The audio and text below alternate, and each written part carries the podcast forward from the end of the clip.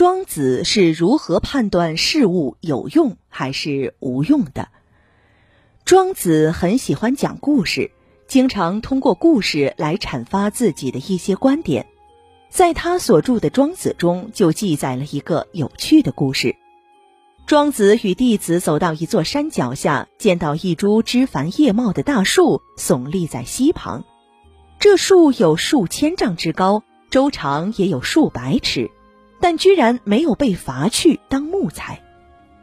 庄子就问旁边的伐木者：“请问师傅，这棵树为什么没被砍掉呢？”伐木者不屑地回答道：“这棵树长得不直，用来做什么都不行，所以没人肯费力去砍它。”又走了一会儿，师徒二人到了庄子朋友的家，主人看到庄子到来，非常高兴。命童仆杀鹅款待，童仆问：“家里两只鹅，一只会叫，一只不会叫，杀哪只？”主人道：“当然杀不会叫的。”于是那只不会叫的鹅就被炖成了一锅香喷喷的鹅肉。第二天，庄子带着弟子向朋友辞行，重新上路。没走多远，弟子忍不住问道。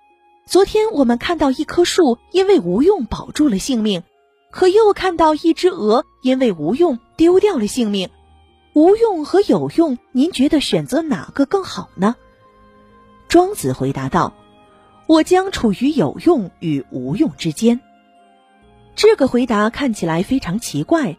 有用就是有用，无用就是无用。什么叫有用与无用之间呢？这是因为无论有用还是无用，在一定的情境中都可能遭遇杀身之祸，所以庄子说自己选择处于两者之间，也就是根据情境在有用和无用之间转换。庄子看多了世间的险恶，因此希望能够借助这种办法平安的活下去。然而，这种处于有用和无用之间的状态，也不是庄子心目中的最高境界。他认为这种状态似乎接近大道，但又似是而非，免不了还要遭受拘束和劳累。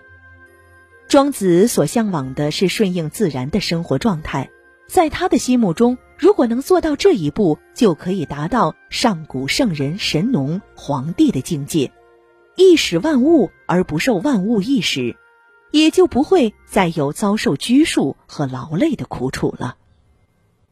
您刚才收听的是《人文思想：中华文化十万个为什么》，同名图书由中华书局出版，演播王嫣。